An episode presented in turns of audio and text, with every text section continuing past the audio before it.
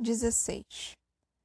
Quando as duas mulheres saíram da elegante missa das onze na igreja de São Francisco, no domingo lavado de junho, manhã luminosa e fresca, e, em passo decidido, atravessaram o terreiro de Jesus em direção ao labirinto das estreitas ruas antigas do Pelourinho, moleques cantavam um samba de roda, batendo o ritmo em latas vazias de goiabada. Ô mulher de balaio grande, ô do balaio grande, bom balaio. Voltou-se Dona Norma para a companheira, a resmungar. Esses fedelhos, por que não vão mexer com a traseira da mãe deles? Talvez não passasse de simples coincidência. Não houvessem os moleques em sua fartura se inspirado. Mesmo assim, Dona Norma, por via das dúvidas, lançou terrível olhar em direção aos ousados. Olhar que, de imediato, se adoçou ao descobrir um pequenino de seus três anos, vestido de farrapos, o rosto imundo de remela e ranho, a sambar no meio da roda. Repare que gracinha, Flor, que coisa mais linda aquele satanazinho que está dançando. Dona Flor considerou a malta de crianças andrajosas. Muitas outras disseminavam-se pela praça de intensa vida popular, misturando-se aos fotógrafos de lambi-lambi, tentando roubar frutas nos cestos de laranjas, limas, tangerinas, umbus e sapotis. Aplaudiam um camelu a mercar milagrosos produtos farmacêuticos uma cobra enrolada ao pescoço, repelente gravata. Pediam esmolas nas portas das cinco igrejas do largo, quase assaltando os fiéis ricos. Trocavam deboches com sonolentas rameiras, em geral muito jovens, em ronda pelo jardim, na expectativa de um apressado freguês matinal. Multidão de meninos, rostos atrevidos, os filhos das mulheres da zona, sem pai e sem lar. Viviam no abandono, soltos nos, nos becos, em breve seriam capitães de areia, conheceriam os corredores da polícia. Dona Flor estremeceu. Viera para levar uma daquelas crianças, uma recém-nascida, para assim garantir-se contra ela e sua mãe. Mas vendo os meninos soltos na praça do terreiro, seu coração se encheu de piedade, de um sentimento nobre e puro. Naquela hora, se pudesse, adotaria todos eles, não apenas o filho de Vadinho. Aliás, o filho de Vadinho não necessitava dela para escapar àquela vida. Vadinho não abandonaria jamais, não era de sua natureza largar uma criança ao desamparo, quanto mais rebento seu, nascido de seu sangue. Em vez de negar a paternidade, ele a proclamaria, dela fazendo praça, encantado e orgulhoso. Sempre soubera Dona Flor, de ciência certa, de um saber sem dúvidas, apesar dos silêncios e das reticências do marido. Um filho para Vadinho seria o maior dos acontecimentos, a verdadeira sorte grande, a parada sem exemplo, o estouro da banca, por isso, ela tanto se afligira com a notícia trazida por Dona de Norá. Era o perigo maior, a temida ameaça. Afinal, Vadinho já lhe pertencia tão pouco, dominando pelo jogo e pela boêmia, que sobra lhe restauriam se um filho se erguesse entre eles, a chamá-lo de um beco esconso, de um canto de rua, do leito de uma vagabunda. Esse filho que ela não lhe dera. A outra notícia ficou desesperada num pedecimento tão grande a ponto da própria Dona Norma perder a cabeça, de ordinário tão executiva, encontrando solução para todos os inúmeros problemas que lhe propunham a cada momento. Ela também não atinava com saída nem acerto, confusa e aflita. E se tu dissesse a ele que está grávida? Nada de melhor lhe ocorrera senão essa pobre mentira. De que adianta? Vai terminar descobrindo, é pior. Foi Dona Gisa que encontrou decifração para a charada recurso não só honroso como prático, proposto capaz de resolver tudo e muito mais, quem sabe. A gringa era uma retada nesses assuntos de psicologia e outras metafísicas. Até o professor Epaminondas Souza Pinto tirava-lhe o chapéu, mulher de muita erudição. E o professor Epaminondas Souza Pinto não era um qualquer. Jamais errara na colocação de um só pronome. Editava gratuitamente regras gramaticais no Semanário de Paulo Nassif, folha de pouca circulação, mas próspera em anúncios. Quando puseram Dona Gisa a par dos acontecimentos, Dona Flor em agonia, Dona Norma perdida, ela logo os destrinchou e instruiu as amigas em seu português arrevessado. Se Vadinho tanto desejava um filho, a ponto de fazê-lo na rua, em mulher-dama, pois era Dona Flor estéril, não podendo conceber, se esse filho nascido de outra podia levar Vadinho embora para sempre, então só cabia a Dona Flor um recurso para garantir o marido e o lar, trazer para casa esse filho bastardo de Vadinho e fazer-se mãe dele, criando-o como se houvesse parido. E por que não? Por que gritava assim Dona Flor, praguejando igual a uma norte-americana milionária? A comparação era de Dona Gisa, espantada ante a reação da vizinha, jurando que isso jamais, jamais o filho de outra, da cachorra da puta sem vergonha. Porque esse escândalo de uma das coisas mais admiráveis do Brasil era, segundo a opinião da gringa, a capacidade de compreender e conviver? Tão comum mulheres casadas criarem filhos estúpidos dos maridos. Ela mesma conhecia alguns casos, tanto entre gente pobre como entre gente rica. Ali junto, na rua, Dona Abigail tão, não criava a filha do esposo como uma sujeita e não fazia com o mesmo terno amor reservado aos quatro filhos do seu ventre. Uma beleza, e que beleza! Por essas coisas, Dona Gisa gostava do Brasil e se naturalizava brasileira. Que culpa tinha o menino, que pecado cometera? Por que deixar a pobre criança, sangue de vadinho, seu marido, exposta a uma vida de privações, subalimentada, crescendo na fome e no vício, rato dos, esgo dos esgotos, do pelourinho, sem direito à educação e aos bens da vida? E eu demais não temia Dona Flor, e com razão, ficasse vadinho preso à mãe da criança para estar junto do filho de seu filho? Se ela, Dona Flor, o fosse buscar e o tomasse para criar como filho seu, que prova de amor mais convincente! Aquela criança, nascida de outra, seria o elo a ligar para sempre Vadinho e Flor, sem mais nenhum receio, nem ameaça.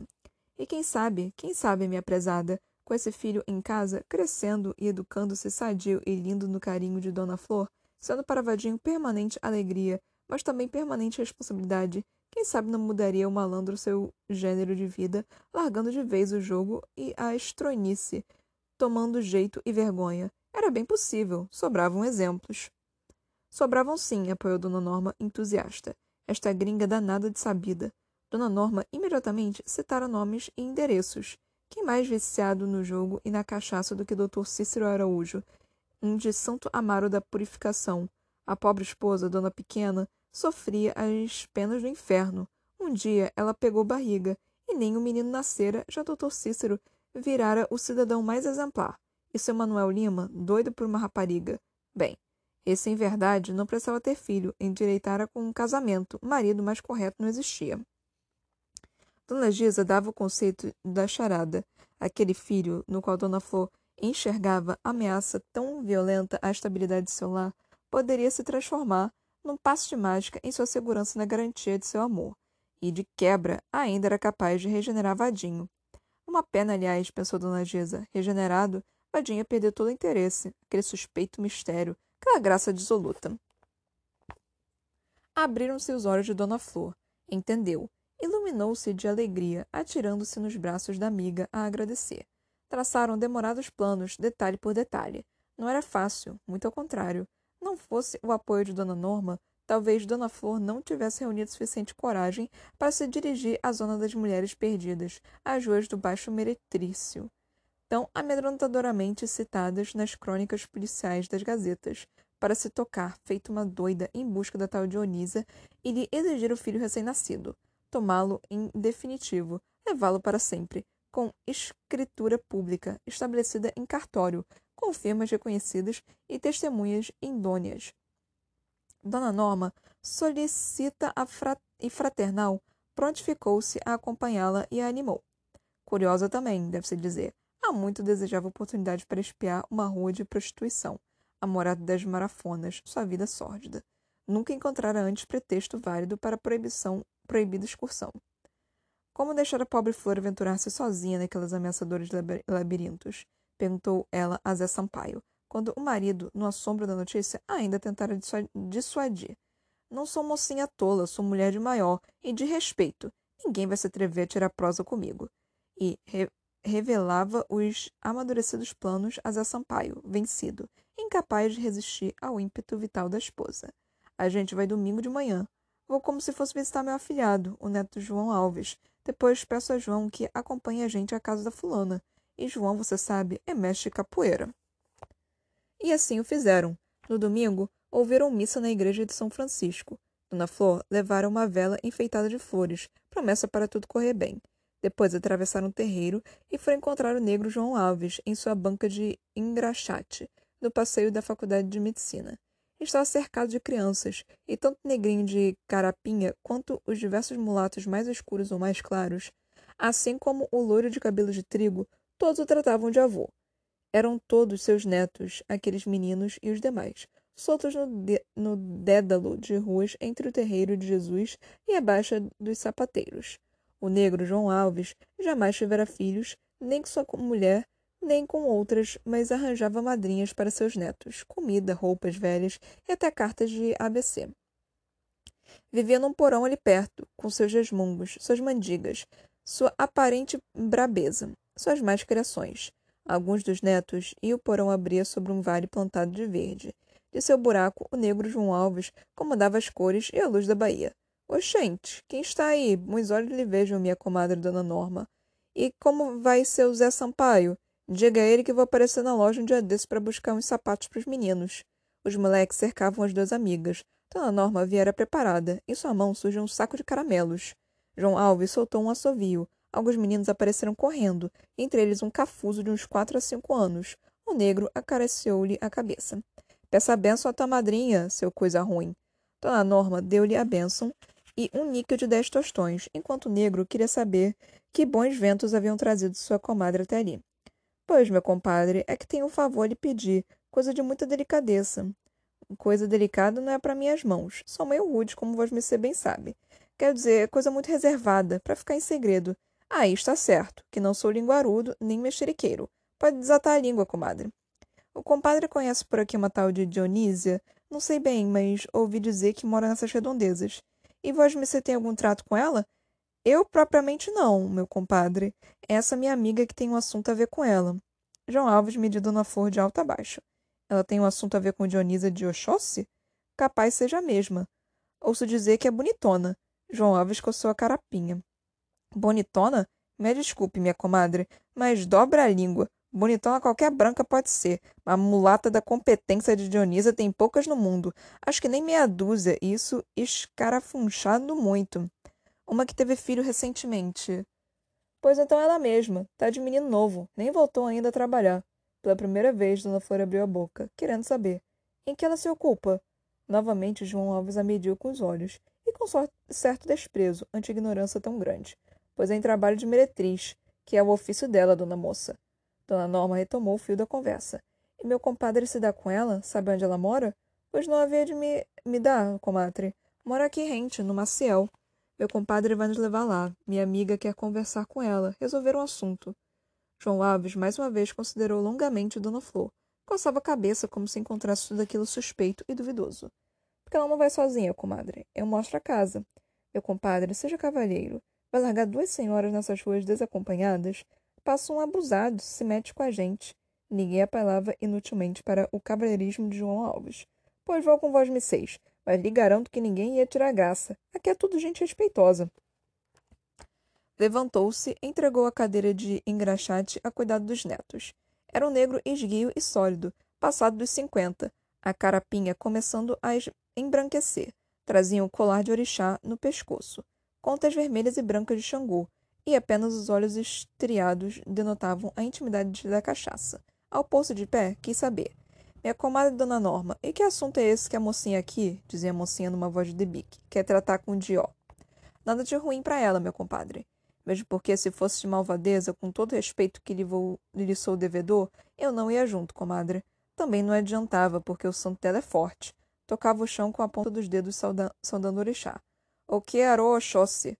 Não tem despacho, nem é bom que faça mal a ela. O feitiço vira contra quem mandar fazer. Quando é que você me leva a uma macumadre? Tenho uma vontade danada de assistir a um candomblé. Essa era outra curiosidade antiga de Dona Norma. Assim, praticando sobre cantados e terreios de santo entraram pelo meretrico adentro. Por ser manhã de domingo, a farra de sábado, estendendo-se pela madrugada, quase não havia movimento nas ruas. Apenas uma ou outra mulher sentada à porta ou debruçada à janela. Mais para ver o dia claro do que para fretar homem, um e um sossego. Poder-se-ia dizer uma paz dominical. Dona Norma sentiu-se lograda. Pensava vir em hora de azaf azafama. Nessa manhã sonolenta não fazia diferença de um bairro familiar. Também a casa de Dionísia era logo no começo de Maciel, apenas haviam cruzado os limites da zona. Subiram as escadas de vacilantes degraus. Um rato enorme passou por elas no escuro, em correria. Palavras e frases confundiam-se nos andares. Alguém cantava modinha de tristezas, uma pequena voz. Quando atingiram o patamar do terceiro piso, o cheiro de alfazema queimada em defumadores de barro os alcançou, anunciando a existência de criança nova. Desembocaram num corredor, ao fundo, a porta do quarto da rapariga. João Alves bateu com o nó dos dedos. Quem é? Perguntou uma voz morna e descansada. É de paz, Jó. Sou eu, João Alves, e tem duas excelências comigo querendo falar com você. Uma eu conheço, é minha comadre, Norma. Gente bem, merecedora. Pois vou entrando e desculpando o desarranjo. Ainda nem tive tempo de arrumar o quarto. Entraram atrás do negro. Na peça estreita, uma cama de casal, um armário capenga, um lavatório de ferro com bacia e balde de esmalte, um urinol ao pé do leito, tudo muito asseado. Na parede, um espelho partido e uma estampa do Senhor do Bonfim com fitas bentas penduradas, uma janela abrindo sobre os fundos do sobrado. Por ela penetravam a claridade e a modinha triste. Reclinada nos travesseiros, meio coberta com lençol, vestida com uma bata de rendas cujo decote lhe exibia os seios pejados, a mulata Dionísia de Oxóssi sorria cordial para as surpreendentes visitas. Na curva de seu braço, no calor de seu peito, o filho adormecido. Uma criança graúda, de um moreno carregado. Sob uma cadeira, um defumador queimava alfazema, perfumando peças de roupas do recém-nascido, colocada sobre a palhinha do assento. Além da cadeira, dois caixões de querosene cobertos com papel de seda faziam a vez do, de tamboretes. No ângulo da parede, ao fundo, o pege com as armas de Oxóssi, o arco e a flecha, o eruquerê, uma estampa de São Jorge, a matar o dragão, uma pedra verde, fetiche talvez de Iemanjá, e um colar de contas azul turquesa. Seu João, ordenou a mulata com sua voz descansada.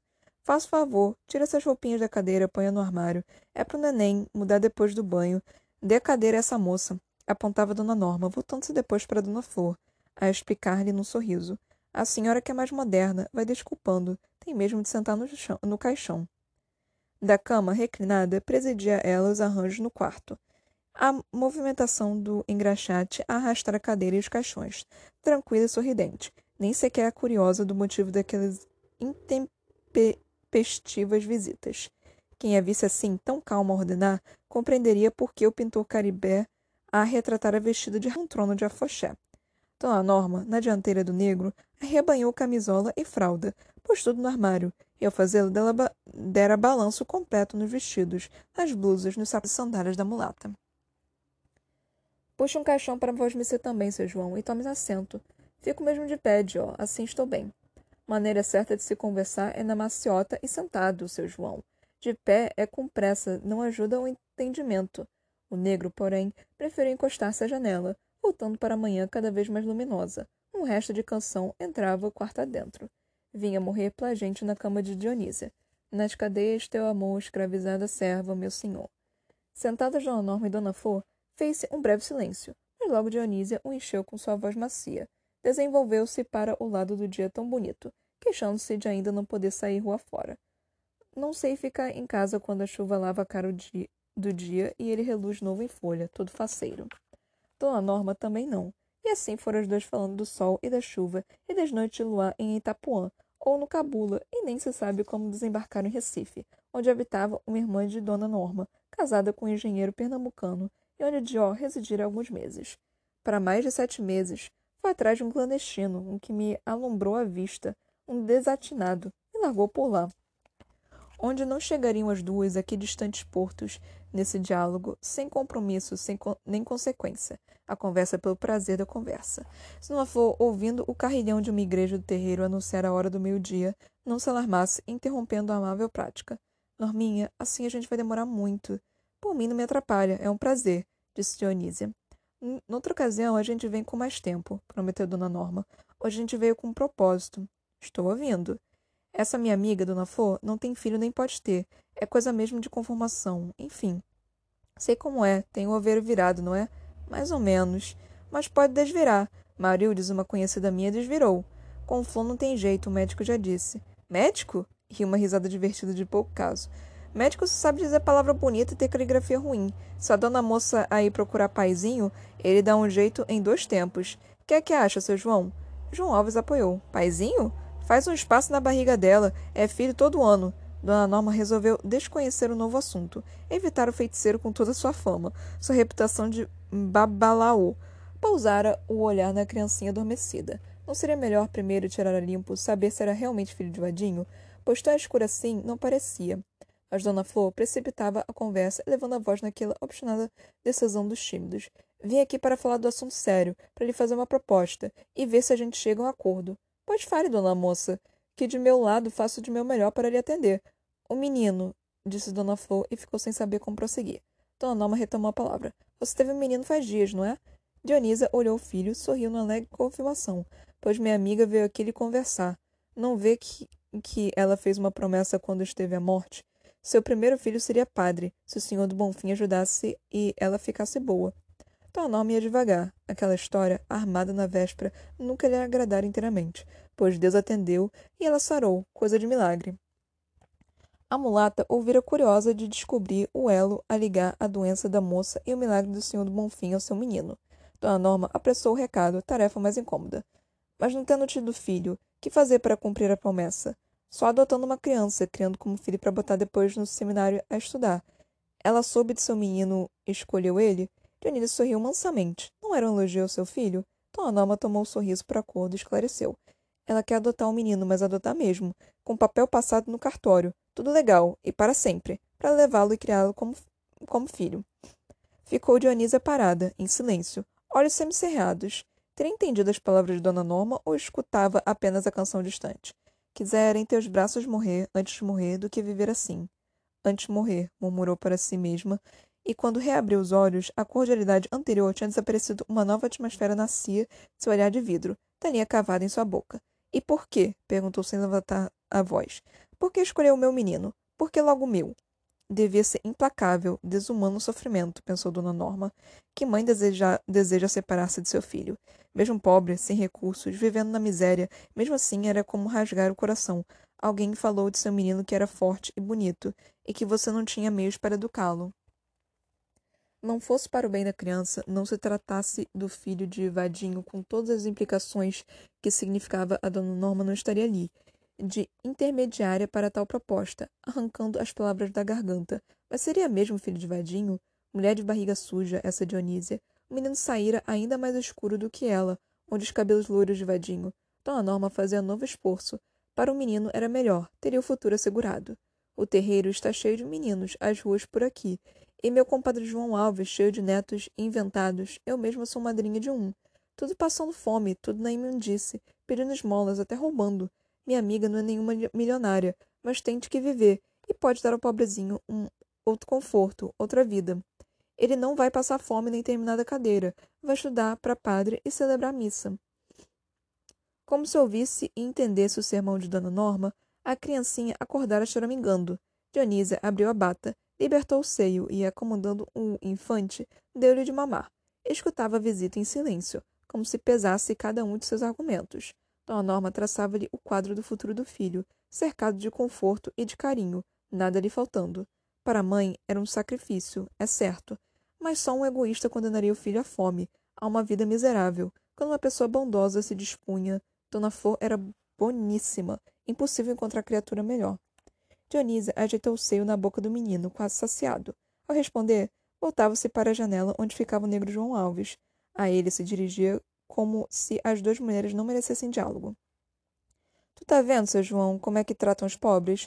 Essa que está aí, com o lábio apontava Dona Flor, não sendo mulher para parir, menino e querendo pegar promessa, procurou saber onde tinha nascido algum derradeiro e soube que Dionisa de Oxóssi, quenga de muita saúde e de mais pobreza, tinha tido um. Aí disse para amiga, vamos lá buscar. Ela até vai agradecer, a peste ruim. Dona Norma tentou interromper. Não seja injusta. Não.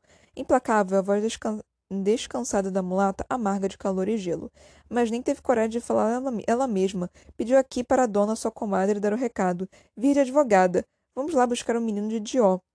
É um bitelo de grande e de bonito. Vai dar um padre de categoria. A mãe está morrendo, a míngua e dá dado para toda a vida, de papel passado, e ainda fica contente se ver livre do encargo. E se não quiser dar, é porque não presta. É um traste ruim, só serve mesmo para meretriz. Foi assim que ela falou. Seu João Vosmeceu ouviu. Porque ela pensa que pobre não tem sentimento. Pensa que a gente, porque é rapariga e vive nessa vida atroz, perdeu até o direito de criar os filhos. Dona Norma ainda buscava esclarecer. Não diga isso. O menino terminou de mamar. Arrotava farto. Dionísia punha-se de pé com seu filho no braço, erguida em toda sua beleza e em fúria, rainha em toda sua majestade. Enquanto falava, movia-se a cuidar da criança, a limpá-la na bacia de esmalte, mudando-lhe a fralda, pondo-lhe talco e vestindo-a com a camisola perfumada de alfazema. Mas errar o endereço. Sou muito mulher para criar meu filho, fazer dele homem de respeito. Não preciso de esmola de ninguém. Pode não vir a ser padre de batina, pode dar até para ladrão, tudo pode suceder. Mas quem vai criar ele sou eu, e como bem entender, vai ser o bamba da zona. Com ele ninguém vai tirar cantiga de sotaque, e não vou dar ele para ricaça nenhuma que não quis ter o trabalho de parir. Riu para a criança e lhe falou docemente, sem esquecer que você tem pai para cuidar de você. Foi aí que Dona Flor explodiu quase gritando, inesperada e disposta com a força do desespero. Só que o pai dele é meu marido. Não quero seu filho, quero o filho do meu marido. Você não tinha direito de ter filho com ele. Se meteu com ele porque quis. Direito a filho dele só quem tem sou eu. Dionísia vacilou como se houvesse recebido um tapa na cara. Quer dizer que é casada com ele? Casada mesmo? Tendo explodido e aliviado seu coração repleto de mágoa, Dona Flor retornava à sua timidez, explicando em voz baixa e sem esperança. Casada há três anos. Desculpe, foi só por isso que pensei em criar um menino como se fosse meu filho, já que eu não pude dar um filho a ele. Mas agora eu vi que a senhora tem razão. Quem deve criar um menino é a senhora, que é a mãe dele. Depois o que é que adiantava? Vim porque gosto demais de meu marido e tive medo dele ir embora por via do menino. Por isso vim. O resto é tudo mentira. Mas depois de lhe ver, me dei conta de que, com filho ou sem filho, ele não vai nunca largar da senhora. Não sou senhora nenhuma, sou mulher da vida, e mais nada mas juro pela saúde do meu filho que não sabia que ele era casado. Soubesse, não ia ter filho dele, nem pensar em me amigar com ele, em deixar a vida para botar casa e morar com ele como marido e mulher. Acabara de vestir o menino. Dona Norma recolhia a toalha, a atmosfera fizera-se menos densa. Dona Flor murmurou. Juro que Vadinho é meu marido. Todo mundo sabe. Vadinho nunca me disse nada. Jó recebia a camisola das mãos de Dona Norma. Deitava a criança na cama para vesti-la. Por que ele não me disse? Por que enganar, Por que enganar assim? Ficou pensativa. Agora a raiva havia desaparecido e ela dirigia-se a Dona Flor com toda a cortesia, quase com respeito. Todo mundo sabe do casamento. Foi o que a senhora me disse. Possa ser, mas como ninguém nunca me falou, e eu que conheço a gente dele toda, até a mãe. A mãe de Vadinho? A mãe dele é morta. Conheço a mãe sim, e a avó. Conheço o irmão, Roque, um que é carpina de profissão. Então não é meu vadinho, riu Dona Flor, e ria, e ria, a palermada de contentamento. Ah, que maluquice, que coisa mais tola e mais linda. Norminha, é outro vadinho. Tô com vontade de chorar. Também Dionisa de Oxóssi largara o menino em cima da cama e saiu pelo quarto a dançar. Dança de Iaô, em roda de orixá, arrastando o negro João Alves para com ela, antes pedir, saudar e agradecer Oxóssi. O que, meu pai? Arô, o quê? Não é meu vadinho, meu vadinho não é, ca... não é casado. Mulher para ele é de só Dionísia, sua mulata de ó. De repente parou olhando para Dona Flor. Dona Norma tomara do menino e urinava em seus braços. Não me diga que a senhora é mulher do xará. Que xará? Meu vadinho e ele só se tratam assim, de xará, pois são vadinhos dois. Só que o meu é vadinho de Valdemar, e o dele nem sei de que é. Um que é perdido pelo. Não completou a frase. Quem a completou foi Dona Flor. Pelo jogo. Pois é esse mesmo. Vadinho de Valdomiro, o meu vadinho, e foram lhe dizer que eu tinha tido filho dele. Que gente mais ruim! A porta foi aberta e nela apareceu um negro maciço e jovem, um riso de dentes brancos a lhe rasgar a boca, uns olhos de domingo. Para todo mundo, bom dia. Ainda dançando veio a mulata Dionísia de Oxóssi e nele repousou de todo aquele susto, de toda aquela raiva. Estendeu os braços, Dona Norma deu-lhe a criança e ela colocou nas mãos de seu homem, do pai. Esse é meu vadinho, chofer de caminhão, pai de meu filho, mostrava Dona Norma e Dona Flor. Aquela ali é comadre de seu João, e a outra tu sabe quem é? E como houvera de saber? Pois é a mulher do outro vadinho, daquele. do xará? Dele mesmo. Ela veio aqui pensando que o menino era filho dele, do marido dela. Veio para buscar, queria criar o nosso bichinho. Ia fazer de dele padre de batina. Riu seu riso desatado. Concluiu com a voz ainda mais descansada. Como é mesmo o seu nome? Flor? Pois vai ser minha comadre, vai batizar meu menino. Veio buscar um filho. Filho não posso dar, que só tenho um, mas posso lhe dar um afilhado. Minha comadre Dona Flor, disse o chofer de caminhão. Tomando do menino, Dionísia o entregou a Dona Flor. Pássaros cortavam o céu, voando, iam pousar nas beirais de arcebispado. 17. Nos primeiros tempos de viuvez, tempos de nojo, de luto fechado, permaneceu Dona Flor em preto e em silêncio numa espécie de devaneio, nem sonho nem pesadelo, entre o crescente murmúrio das comadres e as memórias dos sete anos de casamento. As comadres eram dez, eram cem, eram mil, uma solidariedade rumorosa e constante. Lá vinham elas no rastro de Dona Rosilda, a cercá-la numa corte de mexericos, as vozes erguidas num coral de acusações a Vadinho, Dona Rosilda de solista, tendo como sua imediata Dona de Norá, idênticas na língua de vitupérios. Dona Flor, trancada em sua aflição e anseio, fluía em meio àquele mundo de lembranças, recordando os momentos de riso e as horas de amargura, querendo reter a imagem de Vadinho, sua sombra ainda esparsa na casa, densa no quarto de dormir e vadiar. Finalmente, que desejavam todas elas as inúmeras comadres, as vizinhas, as conhecidas, as alunas, as amigas, as amigas, sua mãe viajando de Nazaré para fazer-lhe companhia naquele transe, e até pessoas estranhas, como uma circunspecta dona Enaide, relação de dona Norma. Essa digna senhora se abalara com o chame-chame, onde morava, como se não tivesse marido e filhos obrigações domésticas, para vir, toda gentil, expor mal feito de vadinho, a pretexto de visita de pêsames. Que desejavam elas? Que pretendiam reavivar cicatrizes feridas ao reacender essas extintas fogueiras de sofrimento? Porque lhe confidenciava Dona Naide, como, como se lhe emprestasse solidariedade, conhecer de perto aquela fatal Noêmia, hoje senhora gorda e casada, o marido escreveu jornais, mas conservando ainda entre seus papéis um retrato de vadinho. Dona Flor vivia com as boas e as más recordações. Todas elas a ajudavam a carregar o nojo, a transpor aquele tempo gris de desespero e ausência, um deserto de cinzas.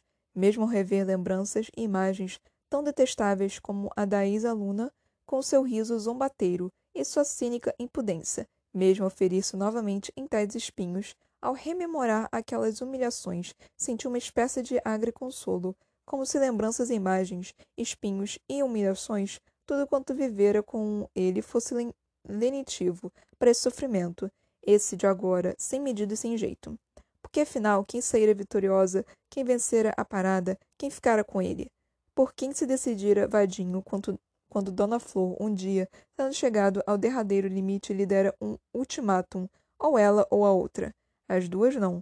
Fosse embora com a tipa se quisesse, a imunda espalhava aos quatro cantos a notícia de seu próximo casamento com Vadinho. Mas fosse quanto antes, decidisse logo. E o que acontecera? Que decisão ele tomara? Noêmia viera aprender arte culinária. Estava às vésperas de casar-se e o noivo exigia esposa com teoria e prática de temperos. Era um snob esse noivo, um janota pedido, metido a entendedor de cinema e literatura, todo cheio de si e de pretensa erudição, citando autores e arrotando críticas, um jovem gênio brilhando ao sol de glória em porta de livraria, porque lhe parecia bem quisera Noêmia senhora de arte do vatapá e do caruru. Quero vê-la proletarizada, essa burguesa. Ela achou a ideia divertida e inscreveu-se na escola Sabor e Arte. Filha de tradicional família de graça, rica, elegante, achava batuta ser noiva de intelectual tão rafiné. Mais batuta ainda, no entanto, lhe parecia vadinho com seu ar cafajeste e seus olhos sonolentos.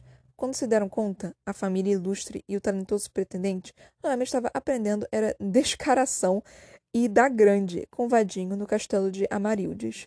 Foi um fuzuê dos diabos, ameaçando transformar-se em magnífico escândalo. Felizmente, prevaleceu a alta civilidade do noivo sobre sua momentânea vicitude.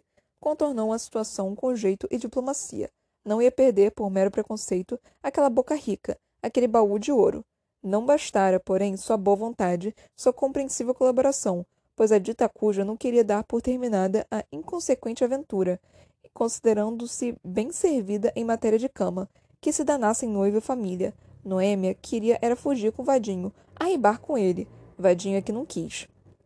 Quando a gangorra caiu e a pagodeira se tornou assunto de maledicência pública, quando Dona Flor, num daqueles seus arrancos violentos e raros, exigiu uma decisão imediata, ou ela ou a outra, ele re restituiu a moça ao noivo, esteta agora ainda mais snob e atraente, pois ao talento e erudição somara os cornos. Um noivo supimpa, outro assim era difícil de obter. Tudo xixica para passar o tempo, lhe dissera Vadinho, quando, no extremo da aflição, Dona Flor o enfrentou e exigiu se, de se definisse de uma vez por todas. Nunca pensara em ir-se com a tal Noêmia, pura pabulagem das, da sapeca, além de puta mentirosa de marca. Que mais queriam as comadres? Dona Rosilda, Dona Dinorá, aquela Dona Enaide a sair de seus cômodos do chame-chame, Todas as demais, dezenas, centenas e milhares de comadres no coro infame das lamentações e dos libelos, que mais queriam? Por que recordar esse incidente como prova da infelicidade conjugal de Dona Flor? Prova de que Vadinho era o pior dos maridos. Ao contrário, eis a prova mais completa de seu amor, de como ele a preferia a qualquer outra. Não tinha tal Noêmia riqueza e elegância, palacete na graça, na graça talão de cheque conta aberta no banco. Vadinho jogara alto naquele interregno, automóvel com chofer, curso de ginásio e rudimento de francês, todos os trinques e perfumes vestidos e sapatos vindos do Rio? Com quem ficará ele, a quem preferira quando obrigado a escolher? De nada valer o talão de cheques, nem o conforto do automóvel a levá-lo e trazê-lo para cima e para baixo, nem os vestidos do Rio, os perfumes de Paris, o requinte das expressões mon chéri, mon petit coco, med, quel med, à l'ossé de parler, como se diz o francês da Bahia. Vadinho não levara em conta nem o cabaço comido, nem as súplicas. Você me deve minha honra, nem as ameaças. Você vai ver, meu pai vai lhe perseguir, lhe meter na cadeia.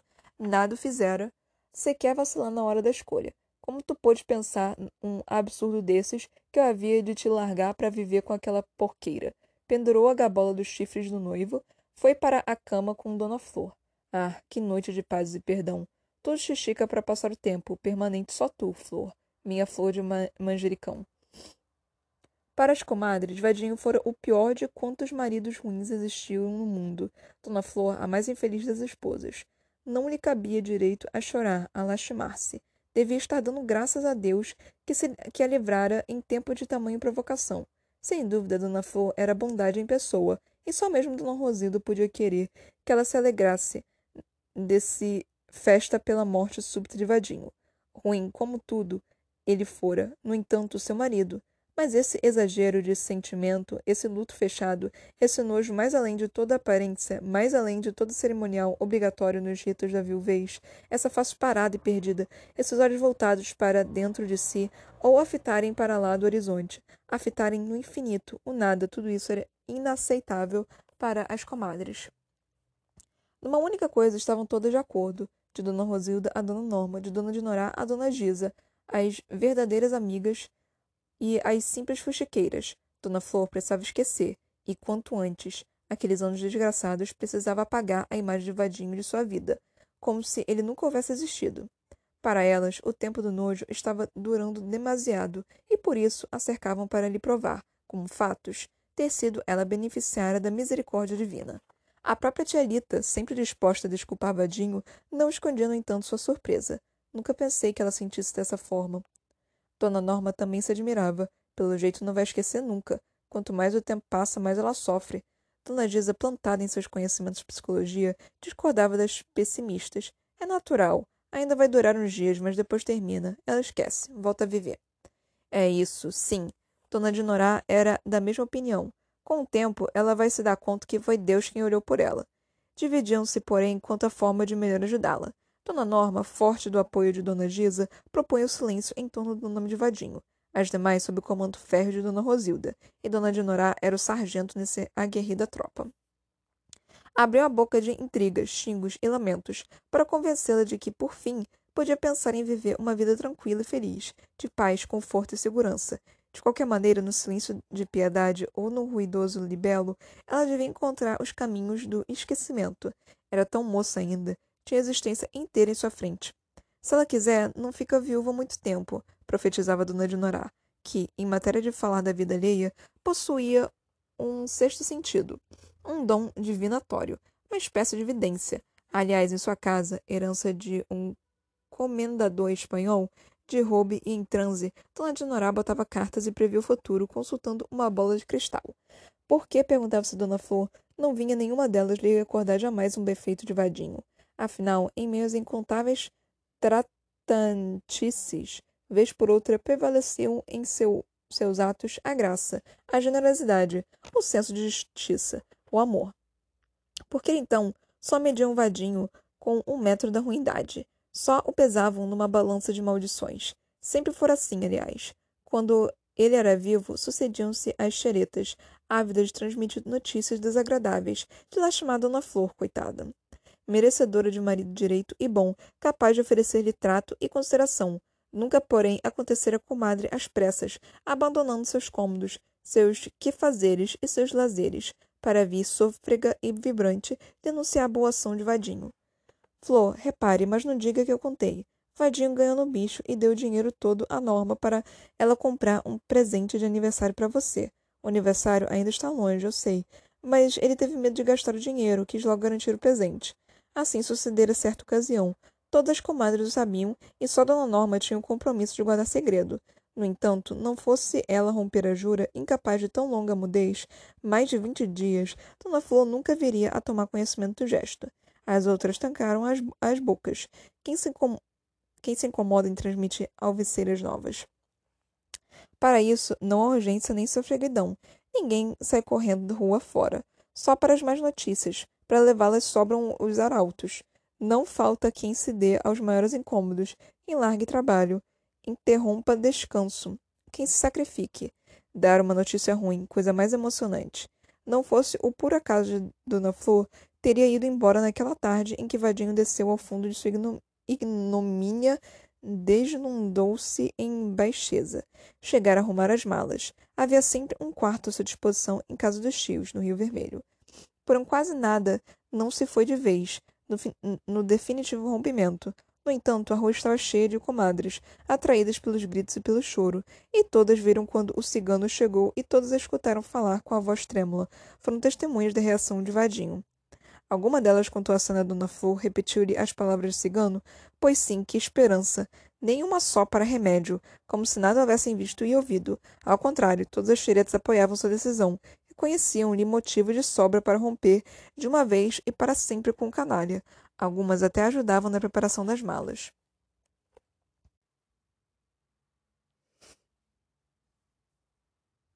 Mais dois capítulos aqui e meu Deus, quanta sofrência que a Dona Flor tá fazendo. Puta que me pariu. Flor, aqui. Vamos lá. É o que eu disse no último episódio. Não dá para ter um relacionamento de 50% felicidade e 50% tristeza.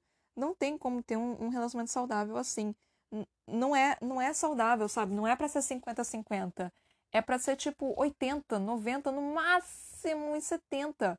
Mas tipo, 50-50 não dá. Tipo, tudo bem, Vadinho fez algumas coisas boas. Mas assim, ele não prestava, minha filha. E, tipo, ela, todo mundo sabia disso. Você sabia disso. E eu sei que você tá, tá, tipo, triste agora porque ele morreu, né? E não ia ter mais nada. E você tá triste porque não vai mais ter ele no seu, do seu lado e tudo mais. Mas, minha filha, minha querida, minha querida flor, minha florzinha de manjericão. Como diria Vadinho, você estava completamente infeliz de todas as histórias que você está me contando. Você pede, por que, que não fala bem dele? Tipo, da vez que ele me comprou um presente. Tipo, mano, é uma vez só, sabe? Tipo, em uma semana ele te deixa completamente infeliz. E em um dia ele te dá um presente, pede desculpa e tá tudo bem? Não, não é pra ser desse jeito, gente. Não é, não é, não é pra ser assim. Isso não é vida. Isso não é vida que se preze. Isso não é uma vida de jeito nenhum, sabe? Mas, meu Deus do céu, tipo, tudo bem, 1966. Ela amava o Vadinho, ela realmente amava o Vadinho. E Vadinho realmente amava a Flor. Só que ele tinha uma visão completamente diferente. Então, tipo, em 1966 não existia divórcio. Eu acabei de descobrir que não existia divórcio em 1966. O divórcio só foi legalizado, acho que é a palavra, e, e na década de 80. Então, em 1960, tipo, se você fugisse, saísse, separasse do, do, do marido, você era mulher do mundo, você você não era mais bem vista. Então, tipo, mano, ai, gente. Ai, que terrível. Ai, não dá, não dá. Mas enfim, Flor, eu sei que você quer recordar as coisas boas, Mas minha, minha filha, meu amorzinho, você sofreu pra cacete na mão desse homem. Você tem que admitir isso. Você mesmo admite isso. Você sabe disso. Você acabou de falar nesse último capítulo que você estava de mala pronta, mala feita. O que mais você queria? Tipo, o homem não era uma boa pessoa. Ele não era uma boa pessoa. Então, tipo, não valia a pena. Meu Deus do céu. E hoje em dia você ainda tem isso, né? Tipo, é, você não pode separar porque vai ser mal visto. Você ainda tem isso. Tipo, hoje em dia você pode divorciar quantas vezes você quiser. Mas ainda é mal visto, né? Tipo, ai. E pior, a mulher é mal vista, né? Não é nem homem. O homem, foda-se. Divorciado, foda-se. É a mulher que é mal vista. Mas enfim. Flor, ai, você tá, você tá me deixando com raiva. Tipo, existe um limite pra pura. É, pra tolerância, é, trouxidão e completa e total. É, é, como é que se diz? É, não é un, unanimação, é, é, Basicamente, você, tipo, colo colocar a barriga pra. Submissão, essa é a palavra. E total e completa submissão. Você tava submissa. Você estava total e completamente submissa a Vadinho. A sua vida era um inferno e você era completamente submissa a Vadinho. E, tipo, tem limite, sabe? Mas, de novo, década de 60, não tinha o que fazer, casou, é, já, já eh, se separasse, ia ser moça do mundo, não ia ter, tipo, não ia ser bem vista. Então tinha todas as questões. Mas, ai, é, a Flor, você era completamente e absurdamente submissa. Até mesmo, tipo, eu entendo, você amava ele, eu também amava o meu ex, eu achava que ele era uma boa pessoa. Depois que eu terminei com ele, que eu vi que ele era um filho da puta. Demorou um tempo. Demorou um tempo, tipo, é, demora para você perceber que ele não era uma boa pessoa. Só que o Jorge Amado tá fazendo um melodrama em cima disso, em cima do de, dessa única noite, assim, que eu já tô de saco cheio já. Eu já tô tipo, pelo amor de Deus, troca a fita. Eu não aguento mais a Flor triste por causa disso. A Flor sofreu pra caralho na mão desse cara, nesse filho da puta, desse arrombado do cacete. E ela ainda tá chorando, engano pelos cantos. Então, tipo, Ai, eu entendo as comadres, é como diria no livro, né? É, porra, já tô de saco cheio já, Flor. Tipo, levanta pra vida, minha querida. Tudo bem, ela tá trabalhando, né? Mas assim, porra, vai encontrar um outra, uma outra pessoa. Você é, uma, você é bonita, você é jovem, você é boa, você é inteligente, você é sagaz, você, você é capaz, sabe? Década de 60, você tá lá batalhando, trabalhando, conseguindo seu dinheirinho, conseguindo sua vida. Tipo, mano, perfeito! Você, você é tipo uma, uma mulher daquelas, sabe? Porra, você é um mulherão! E você tá aí choramingando por um homem que não te merecia! Você, ele não te merecia! E isso é tipo, você que é mulher que está me ouvindo nesse momento, se você for uma mulher, sei lá, só tem uma pessoa me ouvindo, você merece melhor.